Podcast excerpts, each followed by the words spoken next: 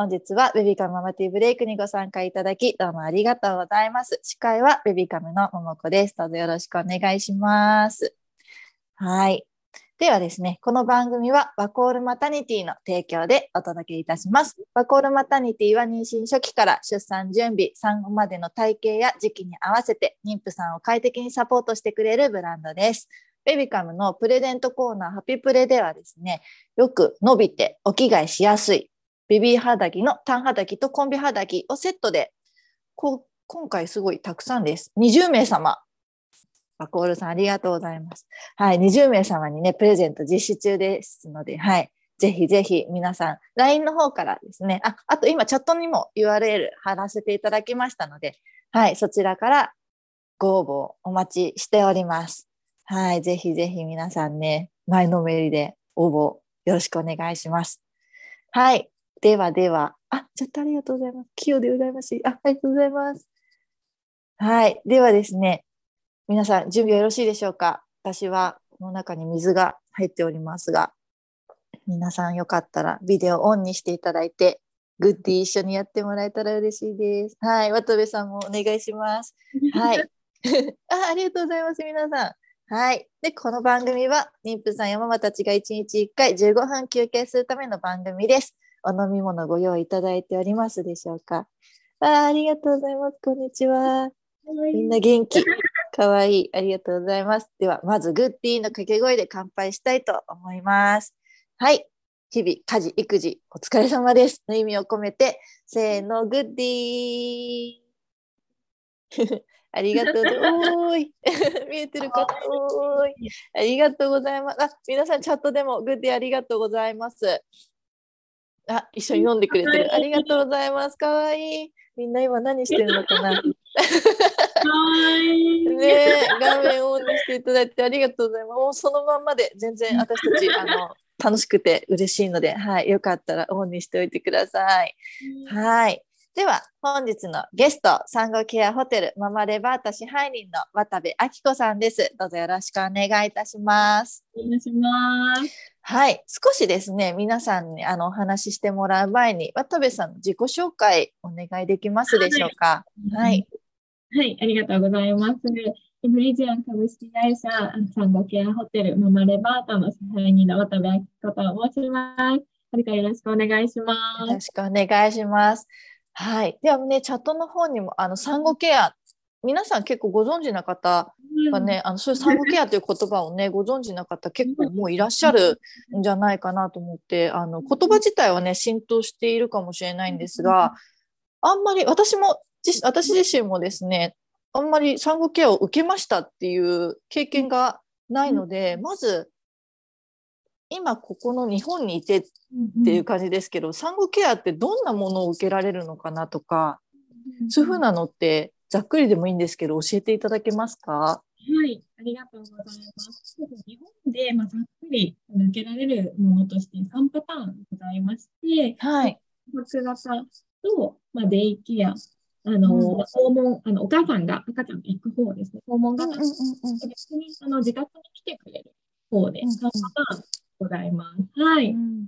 うん、なるほど、なるほど。はい、あの、その種類3パターンなんですけど、どのようなケアっていうのが受けられるんでしょうか？訪問だとこういうことをやってくれるよとか、あのデイケアだとこういうこととかっていうのってありますか、ありがとうございます。そうですね。と、市町村によってそういったあの場所によってはなるんですけれども、うんうんうん、あのお母さんの母乳のケアだとか、まあ、赤ちゃんの育児相談ね。で、時間も大体3時間から4時間ほどあの受けることができます。うん、はい。なるほど。あ、コメントが、みーさんありがとうございます。昨日まさに産後ケアのデイケアに行ってきました。えー、お すごいすごい。よかったですね。控えめに行っても最高だったそうです。はい。昨日で最後だったので、産後ケアを卒業してからはどうすればと途方に暮れています。今後の過ごし方やおすすめのお出かけスポットなどありましたら教えていただきたいです。なるほど。でも、あれですかね、デイケアだから、今度訪問ケアにお願いするっていう形でもいいってことですよね。そうですね、場所によっては、うんうん、あの訪問が終わったらあの宿泊もあの使えるところもある、うん、宿泊が終わったらあの訪問をあの両方使えるパターンもあるんですけれども、うん、えーと、私の姉があ住んでる千葉市では、はい。えーと訪問であの最大7回まで使える。はい。はい。なので、そちらのどっちかしか選べなかったんでね。宿泊かうん、宿泊だと2泊3日まで。で、あの訪問だと7回までっていう選べるタイプで、で姉はあの訪問型の7回使ってますので、はい。はい。1回あたりまあ3から3、4時間あたりで、まあ、自宅に来てくれて、あの助産師さんがまあ自宅に来てくれて、おっぱいのケアとか、ケアって、おむつとか、沐浴も、はいやはりなあの病院出てすぐだとやっぱりわからないことだらけだと思うんですよね。それでやはり自宅に実際自分たちの生活のところに来てもらって、自分たちのその生活の中でこう教えていただけるっていうのはよりリアルにあの勉強できるということで、はい、すごくあの良かったって言ってましたね。ね、はいそうですね。うんなんか生活がなんか想像しやすいですもんね。そううんうん、身近になるので。うんうん、はい。なるほど。やはり補助補助金制度もあって、うんあの1回あたり本当に自分の負担っていうのは1割ぐらい。なので、大体訪問ケアっていうのが1万円ぐらいなので、1割負担でまあ1000円から2000円ぐらいうんお安くあの利用できるということですごく喜んでます。はい。あすごい。でも思ってたより安いですね。そうですね。1割負担なんですね。うん、1割負担うんで、はい宿泊の方もまあと2割から3割負担で、えーとまあ、大体あの宿泊だと6000円から1万円ぐらいで泊まることができますね。そこだとやはりなるほど助さんとか、あのスタッフの方が常に24時間いて、まあ、お母さんと赤ちゃんもあの宿泊が一緒に泊まることができるので、うんまあ安心してお泊まりいただけますね。はい、そういった、はい、ところもありますね。ねはい。うん専門職の、ね、方も近くにいると安心ですよね安。心ですよね。うん24時間ずっと見ていただけると。うんうんあとその後もなんかそういうふうに接してくださった方とあのつながってるとあのなんかわかんないことがあるとか困ったことがあるってなった時にどこに聞けばいいかとかってそういうのもねあのつながっていると安心ですよね。あそうですよね。うん安心ですよね。わからなかったらまたそこの電話であの相談もできるところもあるので、うんつながりっていうのはすごく大事ですよね。ね、そういうふうな、ね、きっかけの一つにもなると思いますので、はいね、あの産後ケアを受けれる地域とかね、あればもうぜひぜひ皆さんどんどん、はいね、受けていただきたいなと思うんですが今ねあの台湾出身の40代のママさん K さんからですねコメントがありまして台湾で1人目を出産した際に産後ケアセンターを利用しました。30日間の滞在。すごい結構長いですね。はいうん、体の回復のために産後ケアすごく必要だと思っています。産後1ヶ月間しっかり体を休め、たくさん寝て、毎日8時間以上寝てます。えー、羨ましい。栄養あるものを。寝れないですねうん、そうですよね。うん、たくさんね、おやつも含めて1日6食。すごい。もともと元気に活動できると思います。うん。ね、こ今年4月に2人目出産は高知でしたが産後ケアセンターが高知になくて利用できませんでした。あそうなんだ。高知にも産後ケアセンターがあればいいのになと出産前にずっと思っていましたというコメントがあってですね、まああのね今台湾のあの、ところでねお話を伺っあのコメントでねちょうどいただいたのであれなんですが中国とか韓国では、あの産後ケア結構ポピュラーだっていう話をあのちょっと聞いたんですけどあのどれぐらいの方が利用してて、日本日本そんなに多くないんじゃないかなという私の肌感ですけど思ってるんですが、どうでししょうか、うん。そうですね。はい、ありがとうございます。やはり韓国とか台湾ではポピュラーなサービスと言われていうん。て、はい、あと利用率が75%ほど、おお9割ぐらいの、はい、方があの受けられる、すごい。利用されうんる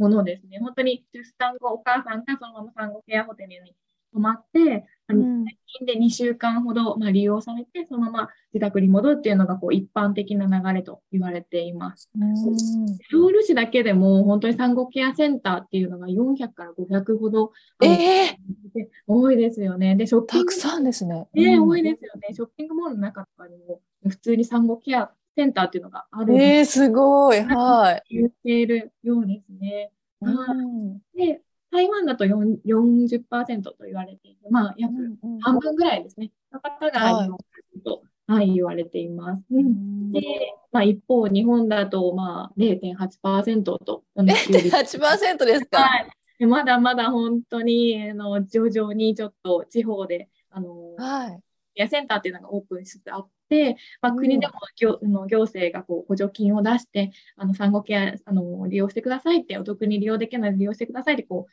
やってはいるんですけれども、実際の普及率っていうのがまだまだ低いっていうのが現状です。そうなんですね。うん皆さんも肌感でなんか感じられてると思うんですけれども。はい。いや、でもそれにしても低かってびっくりしました。0.8%私2、30%ぐらいは 言ってるのかなと思ったんですけど。えー、なかなかね、都内だと結構ね、あの産後ケアセンターって産後ケア施設っていうのがこうあったりはするんですけれども、うんうん、はい、とね、あのコメントいただいたそういった高知県だとか地方の地方に行くとなかなかその産後ケアっていう施設自体がなかったりだとか、まあ、そういった問題もありますよね。そうですね。まあ、産後ケアセンターとかがなくてもね、地域の方でなんかこう、ね、コミュニティで、またね、ママの支援とかってやってるところもあるかもしれないですけど、でもそれにしても、びっくりしました、数字では。はい。うん、大きな課題が。うんね、もっともっと、ね、利用できる機会が、ね、増えるといいんですが、ね、皆さんもちょっとびっくりしてチャットをたくさん入れてくださっています。はい。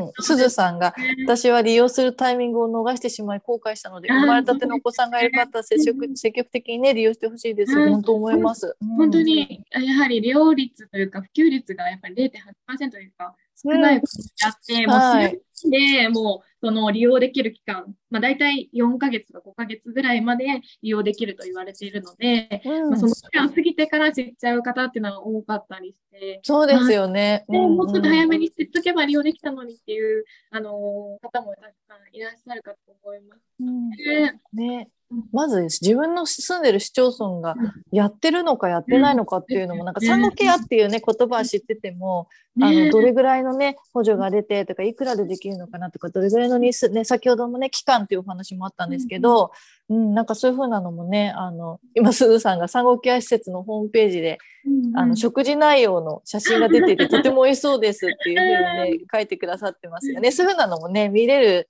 ホームページございますのでね、皆さんもぜひぜひ積極的に調べていただけたらと思いますが、玉かなさんがもっと日本でも産後ケアが普及してほしいです。そうですよね、うん。期間も長めに設定して気軽に利用できるといいですね。産後ケアの普及により少子化問題も少し、本当です。改善するんじゃないでしょうかと思いちゃいます。うん、本当そうですよね。うん。おっしゃる通りね、やはり少子化問題があるので、それの韓国でもやはり同じく少子化問題がはい、課題となっているので、その分やはり産後ケアセンターっていうのをこうどんどん普及してたっていう背景もあるので、日本も同じように少子化なので、こういった産後ケアっていうのがね、あのより多くあの地方も増えていけたらいいなと思ってます。本当そうですよね。うんそしてのぞみさんが2人目の時に5月に利用しました。おおすごい 神奈川って書いてあるから神奈川ですかね。どうだろう。うんうん、里帰りされて違うところかもしれないですけど、すごいです。うん、よかった。どうだったかとかもね、よかったらコメントください。ね、さつまいもさん、え、そんなに違うんですねっていうふうに、0.8%びっくりですよね、私も。ね、本当に、はい、国によって全然違いますもんね。あと、えりこさんがですね、日本だとその、そこまで産後ケアに注目されてない気がします。うん、ママ無理するのが、あ、いや切ないですよね。ママ無理するのが普通のような風潮まだまだありますよね。利用しようって考えにも及びませんでした。早く知りたかった。本当ですよね。うん。まあなんか里帰りとかね、できるってなったとしてもなんか、うん、利用してもいいと思います、私は。うん。あとね、なかなか里帰りできない。特にコロナ禍ね、今、もうね、まだちょっとありますけど、うん、そうなのでね、おじいちゃんおばあちゃん家に里帰りできないとかママもたくさんいたと思うので、それだったらもうね、ぜひ専門職の力を貸してね、もらった方がいいかなと思います。うん。あとは、あ、のぞみさん。さっきね、5月に利用したのぞみさん。家で過ごした1人目の時と利用した2人目の時は心身の回復が全然違いました。横須賀の施設だったそうですね。うん、いや、本当そうですよね。ですよね。やっぱり、ね、1人目の時で何もわからないまま病院から、ね、4、5日入院してそのまま退院させられて、まあ、病院ではね、おむつ交換とか、教育指導とか、いろいろな子育ての支援、あの指導を受けるとは思うんですけれども、実際にね、病院で受けるもので、実際外にポンって出されると、もうね、実際生活でこう落とし込むってどう、どうね、されすればいいかって、てんやわんやになると思います。うん、本当に。で、お父さんもね、なかなか、ね、あの、日中は仕事に行って、お父さんのサポートいられなかったりとか、本当に育児はね、ワンオペになってしまって、今、各家族でなかなかね、地方に住んでるおばあちゃんとかも手伝いに来れなかったりだとか、もうそういうこともあってね、一人で育児っていうのは本当にね、体力的にも、あとね、体もまたまだね、治ってない状況で、そういったもう 2, 2時間おきの授乳で、ね、睡眠不足ってなると、本当に、産後のうつだとか、そういったところにもつながってしまう可能性もあるので、本当に、はい。大変だと思います。うん、ね、私って第三者がね、あの関わってくれてるっていう風なのだけでも全然ね、うん。うん、違いますよね。うん、ね、ね、でもよかった。うん、よかったね、利用使われて。うん。とあゆみさんがですね、完全ミルク育児なのですが、母乳育児じゃなくても利用できますか？というご質問なんですが、こちらどうですか、はい大丈夫です。はい、うんできます。うんうん、ね、全然大丈夫だそうです。あゆみさんね、ぜひ、あの、埼玉県って書いてあるので、もしだったらね、そちらで調べてみてください。はい。あと、K さんがですね、台湾たくさんあります。産後ケアセンター利用する人もいれば、自宅に産後ケアをしてもらうね、訪問の方ですかね、専門の方を呼んでいる方もいます。兄弟がいたりすると、自宅で産後ケアする方が多いみたいです。費用も産後ケアセンターよりも安い。あ、そうなんだ。いいですね、安く。ね、でも、私的にさっきあの伺ったあの1割負担でもう全然いいっていうのが、あそんなに結構安くできるんだなと思ったので、はいね、はい、それでもそれよりも安いんだ。すごいな、台湾。うん、やっぱりね、大変な育児でね、育児だけでもお金がかかっちゃうので、そういったところではね、うん、行政とか国が補助して、あの、欲しいですよね。はい。ね、うん、ね。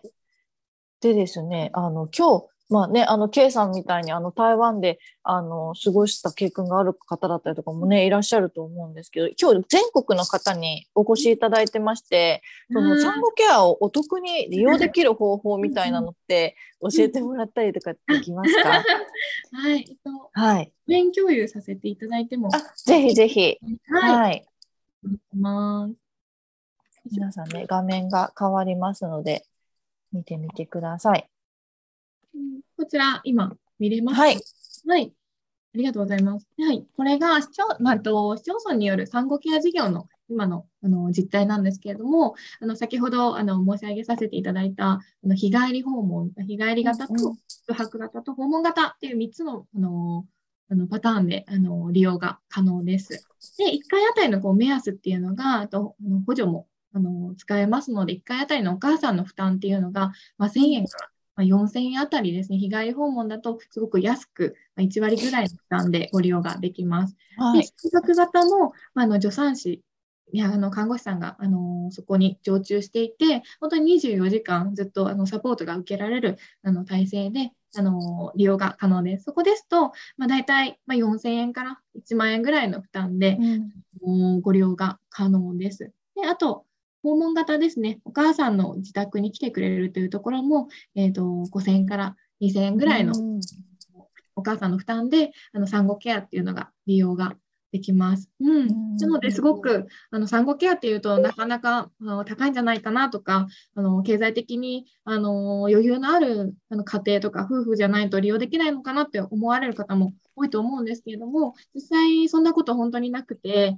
あの国のこういった制度助成金制度を使っていただければすごいあの日帰り訪問ですと1000円ぐらいであの使えますしあの宿泊型ももう本当にあの1泊2日でお母さんは本当にゆっくりここあの休める環境でっていうので、あの4000から1万円でもう本当に利用もできるので、はい、ぜひ皆さんもあのこういったものをですね使っていただきたいと思っています。うん、うん、ねお気軽にね。なんか日帰り型の集団型っていうのがあるっていうのもまたなんか、ね、そこであのゆりかご学級みたいなのじゃないですけどそういう形でね他のママさんたちとね接したりとかね他の子とねあのどういうふうな成長してるのかなとかお家でね、まあ、ここのねあのチャットで皆さんと話してるみたいにあの情報もねもらえるかもしれないのでですねいろいろな使い方ね皆さんしていただけたらいいかなと思います。ね、でもそんなにたくさん種類があるっていうのも私も初めて知ったので、ね、皆さんもねぜひぜひあの地域でね多分違うと思いますが、はい、調べてみてください。はい、またたくさんチャットもありがとうございます。さつまいもさん、産後って本当に体がズタボロですよね。4、5日で自宅に戻るってめちゃくちゃ不安だったので、産後ケア施設ポピュラーになってほしい。本当そうですね。うん。で、ウェッキーさんが、私も2人目で産後ケアの存在を知って、毎月利用してあ、利用されてるんですね。うんうん、私の市では日帰りタイプしかないので、宿泊タイプがあればいいのにといつも思ってます。なるほど。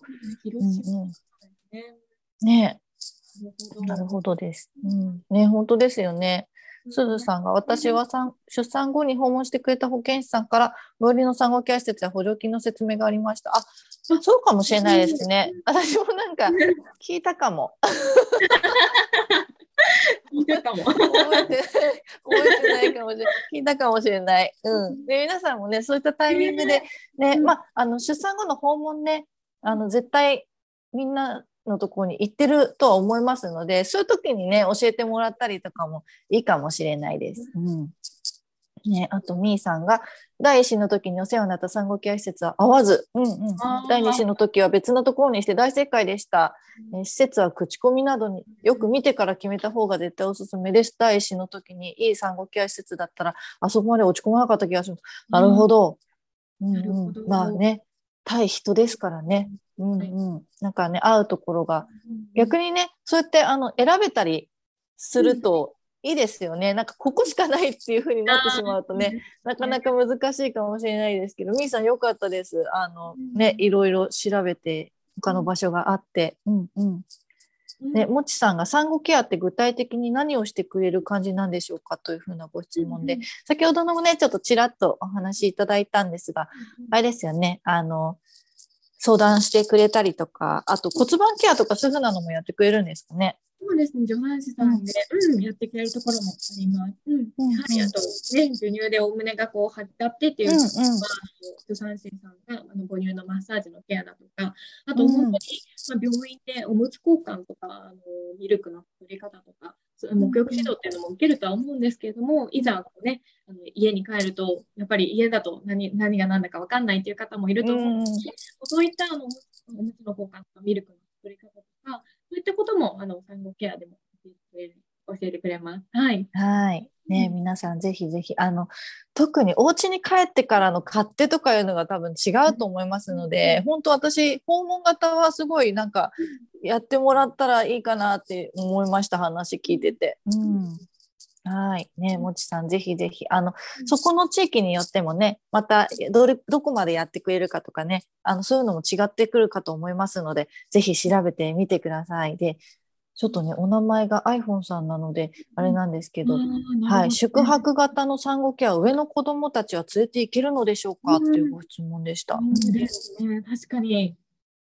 そうですよね。場所によっては上の子も連れ,、ね、連れて行けるところもあると思います。うんうんうん、そうですよね、ね、上の子がね、なかなか心配ですもんね。うん、確かに、ね、多分また別料金とかでね、上の子とか、あのやっぱりお食事もあるかと思いますので、別でかかってしまうかもしれないし、もしかしたらまるっと全部大丈夫だよって言ってくれるところもあるかもしれないですけど、ね、またそこもバラバラ、ちょっとバラバラなのがね、ちょっとあれですけど、ね、はい、調べてもらえたらいいかなと思います。はい、ありがとうございます。けいこさんが以前住んでいた世田谷区では桜身長あ、サザエさんのはい、ありました。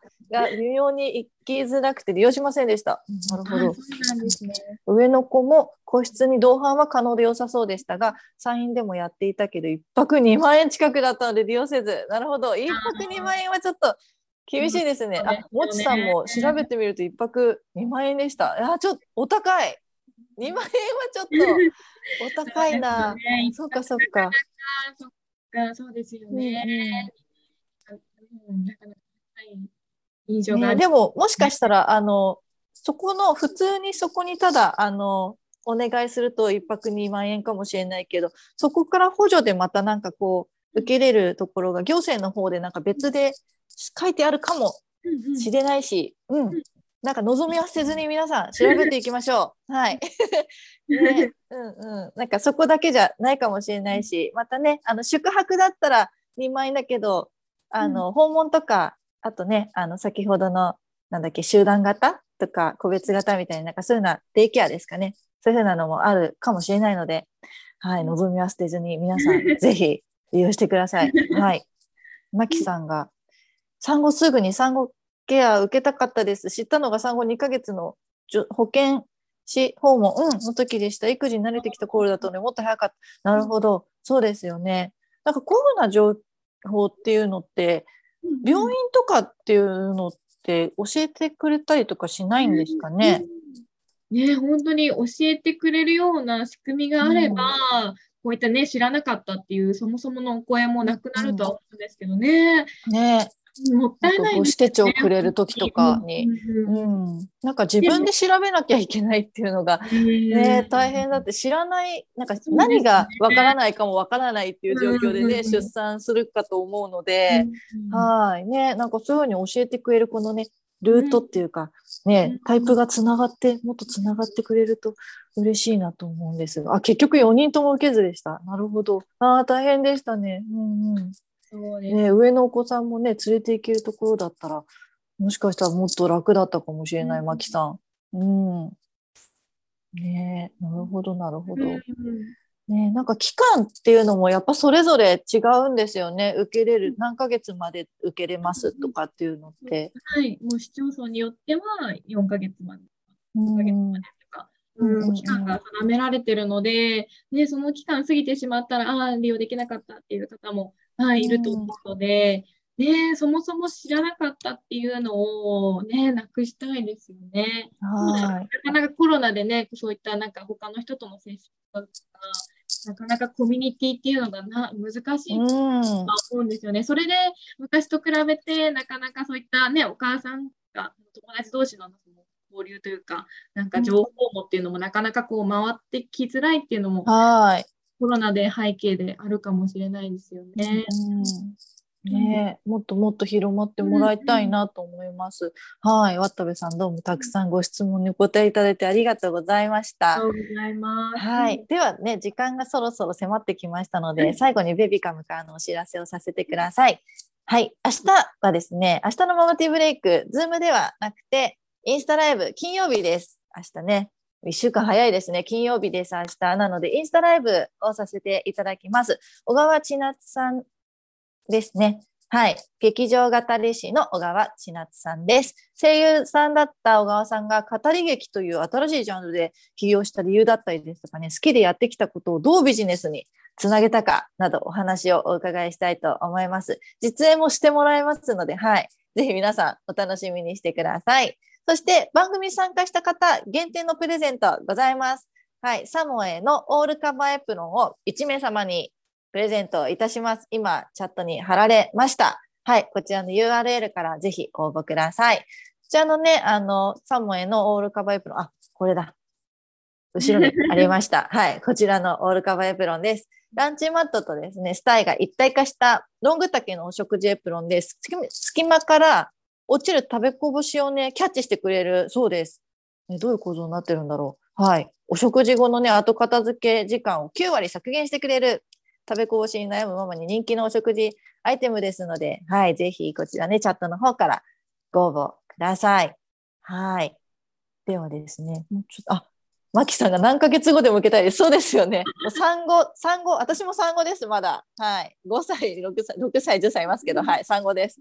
はいね、そうですよね。うん、セッタンさん、私は妊娠中の母親学級などの時に教えてもらいました。あ、母親学級。うんうん、結局私は産後ケア利用しませんでしたが、他のサービス利用させてもらいました。あ、そうなんですね。うんうんうん。ね、なんか受けれるやつとかね、あとね、そういうふうな母親学級の時とかもね、いろんな情報皆さんもらえるかと思いますので、わかんないことはね、どんどん聞いていってもいいかもしれないですね。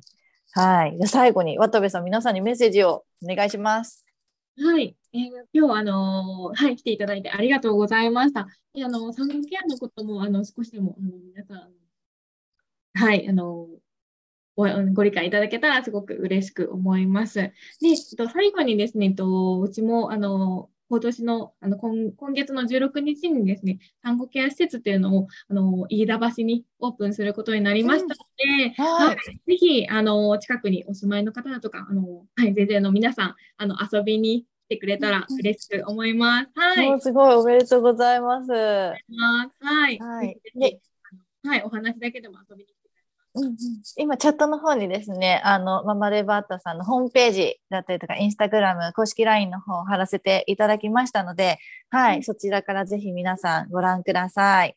はい、よろしくお願いします。大谷さん、今日どうもありがとうございました。はい、ありがとうございました。あと、またですね、冒頭でお伝えした相談室の URL 再度貼らせていただきます。皆さんからね、励ましの言葉、コメントね、待っているママさんたちがたくさんいらっしゃいますので、はい、ぜひよろしくお願いします。